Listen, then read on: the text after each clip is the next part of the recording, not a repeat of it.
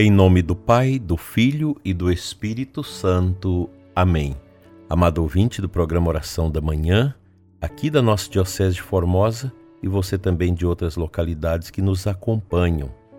Um abraço a você que nos segue pela internet e você que nos escuta e reza conosco através do rádio. Deus abençoe sua vida sempre.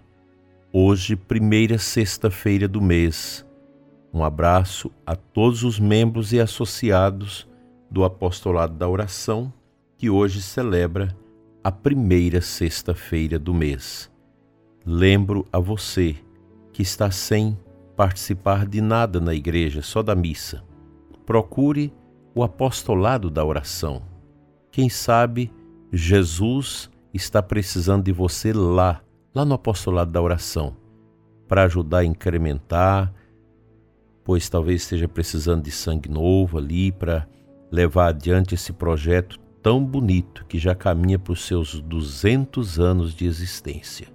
Participe do apostolado da oração e reze. Reze como manda o manual deste grande serviço de, de Cristo à sua igreja, que é o apostolado da oração. Dando sequência ao nosso livro Corpo Místico de Cristo, do bispo Fulton Sheen, editora Molokai, nós vamos concluir a apresentação desse livro, que é muito boa a apresentação feita pelo Brandon Vogot, que é um leigo, jovem ainda, escritor de grande relevância nos Estados Unidos. Ele termina os três, quatro últimos parágrafos da sua apresentação que é uma preciosidade.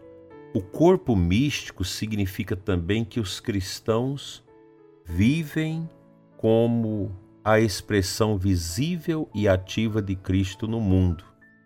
Sem o corpo místico, ele não teria uma presença física para além de sua curta vida na Judéia no primeiro século. De que outro jeito poderia ele, como Deus encarnado, consolar as viúvas, além daquela de Naim, visitar os confrades, além daqueles da Betânia, participar das bodas, além daquelas de Caná, chamar outros apóstolos, além daqueles do lago, converter outras mulheres, além daquela de Samaria, e outros homens fora os centuriões do Calvário? Como poderia o Deus homem demonstrar mansidão a outros soldados carrascos, paciência a outros discípulos tímidos, amor a outros publicanos, afabilidade a outros Judas, perdão a outros malfeitores, dedica, dedicação a outros Joães, afeição por outras Marias, sabedoria a outros doutores da lei, exceto através de outro corpo, com cujos pés ele poderia passar de Jerusalém para o mundo, com cujos lábios ele poderia falar a nós que chamamos-nos modernos, Cristo instituiu o seu corpo místico para servir continuamente nesta terra e para unir toda a humanidade a si mesmo. Fulton Sheen termina o seu livro com uma conclusão incisiva. O erro mais comum no domínio religioso, desde o século XVI até os nossos dias, tem sido acreditar que a religião é um assunto meramente pessoal entre Deus e o homem. A religião tornou-se uma busca particular, desligada da expressão comunitária ou da responsabilidade com a Igreja. No entanto, muitos dos que se afastam da Igreja, que agora se identificam como espiritualizados, mas sem religião, continuam a procurar um encontro com Cristo. Chegarão a esse encontro de uma forma mais completa, diz o bispo, quando perceberem que não é necessário voltar mil e novecentos e tantos anos, dois mil anos atrás, para encontrar Cristo, pois ele já está vivendo em sua igreja. Conhecemos Cristo melhor como Pedro, Tomé, Paulo, Agostinho, Teresinha e do modo como milhões de cristãos vieram a conhecê-lo ao longo da história através do seu corpo místico. Em um mundo disposto a separar Jesus de sua igreja, Cristo de seu corpo, o livro magistral de, do Fulton Sheen estabelece as pontes entre essas separações, convidando as pessoas a atravessá-la. Aqui nós temos um ponto extraordinário de para nossa reflexão e para melhorar a nossa vivência como igreja. Há muita gente que diz eu rezo em casa porque eu não preciso da igreja. Eu creio que você, prezado ouvinte, conhece pessoas assim. Ah, eu não preciso ir à igreja, eu rezo em casa. Eu tenho a minha fé independente de participar da igreja.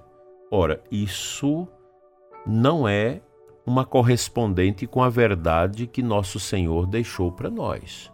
Cristo quis estabelecer a sua igreja e a igreja é essa mãe que nos alenta. O que, que uma mãe faz? Ela dá o leite para o seu filho. E a mãe, o filho está com fome, ela não escolhe lugar para leitá-lo, para tirar o seu seio e deixar que a criança sugue aquele leite forte que a mãe dá com alegria aos seus filhos. A igreja nos alenta com a sua palavra, com a sua pregação e, sobremaneira, com os seus sacramentos. Para nós que temos uma vivência mais íntima da igreja, seria impossível pensar em viver sem a Eucaristia, pois a Eucaristia é a maior graça, é a maior bênção que a Igreja concede a nós, os seus filhos. Portanto, é preciso que nós realmente tenhamos esta consciência viva da necessidade da Igreja na nossa vida. Tanto que lá nos primórdios da igreja, um concílio já, já teria dito essa verdade que nós carregamos. Fora da igreja não há salvação. Eu preciso da igreja. Eu não posso me batizar diretamente com Deus. Eu não posso confessar-me diretamente com Deus.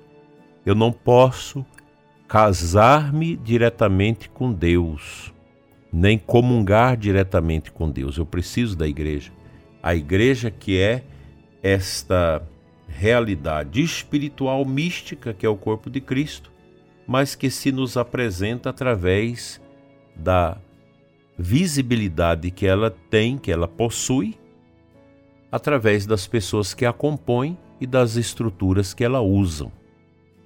Ela usa essas estruturas, as catedrais, as igrejas, os salões, os colégios, universidade, etc, etc e a, a, o calor de Cristo no coração da, da, da nossa igreja, nossa mãe, não pode ser outro senão aquele dos irmãos. Isso desde o início dos Atos dos Apóstolos nós podemos ver que a comunidade católica, a comunidade cristã batizada sempre se reuniu sobremaneira para celebrar a Eucaristia os louvores e a adoração.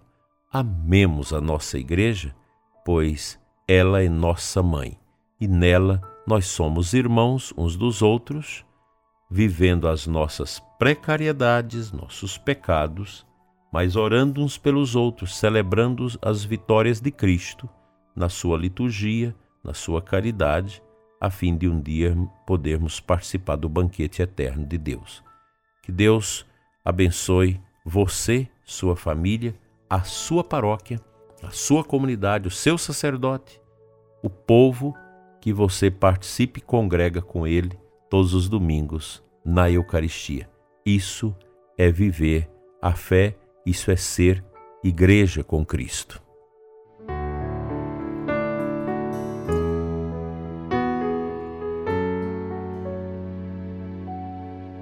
A primeira leitura da Santa Missa de hoje, primeira sexta-feira do mês, tempo do Natal, é, de, é da primeira carta de São João, capítulo 3, 11 a 21. Compartilho com você os versículos 18 a 21. São João diz assim: Filhinhos, não amemos só com palavras e de boca, mas com ações e de verdade. Aí está o critério para saber que somos da verdade e para sossegar diante dele o nosso coração. Pois se o nosso coração nos acusa, Deus é maior que o nosso coração e conhece todas as coisas. Caríssimos, se o nosso coração não nos acusa, temos confiança diante de Deus.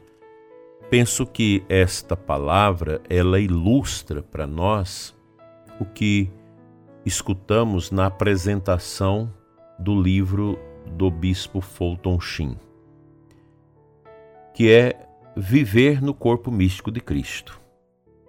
A vivência nossa na igreja, com os irmãos, ela deve ser marcada por esta graça do amor, do perdão, da comunhão.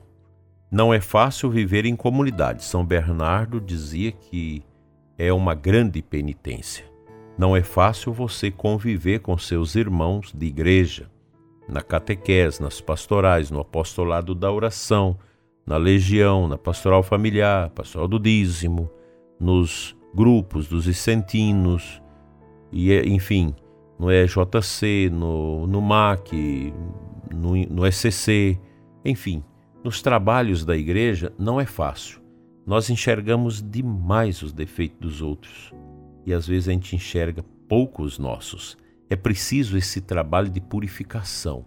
É preciso querer no coração, eu quero colaborar com o corpo místico de Cristo, vivendo a minha paciência com aqueles que são mais tardos, com aqueles que são difíceis, tendo coerência no meu coração para não fugir da igreja por causa das pessoas. Tem um monte de gente que fugiu da igreja por causa de padre, por causa de bispo, por causa do papa, por causa de, de irmãos de igreja, ministro, etc.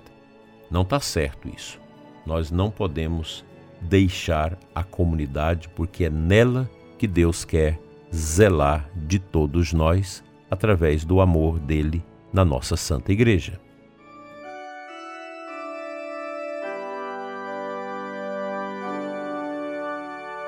Senhor nosso Deus, eu oro neste momento com toda a comunidade da família do programa Oração da Manhã pelos católicos afastados, que deixaram a igreja por ignorância, justificando às vezes o seu orgulho, por causa de incompreensões em relação aos outros na igreja. Senhor, abra o coração desses irmãos com o dom da paciência e da humildade para que eles voltem a congregar no amor com seus irmãos de comunidade e de paróquia. Dai-nos, Senhor, um coração manso e capaz de perdoar todas as ofensas daqueles que nos maltrataram. Enche-nos de amor, de ágape e do desejo de voltar sempre à tua casa, à tua santa igreja. Amém. Pela intercessão do Imaculado Coração de Maria, seja abençoada sua sexta-feira e sempre, em nome do Pai, do Filho e do Espírito Santo. Amém. O Senhor te guarde e te conduza na luz e na bênção do Espírito Santo. Assim seja. Amém. Fique em paz.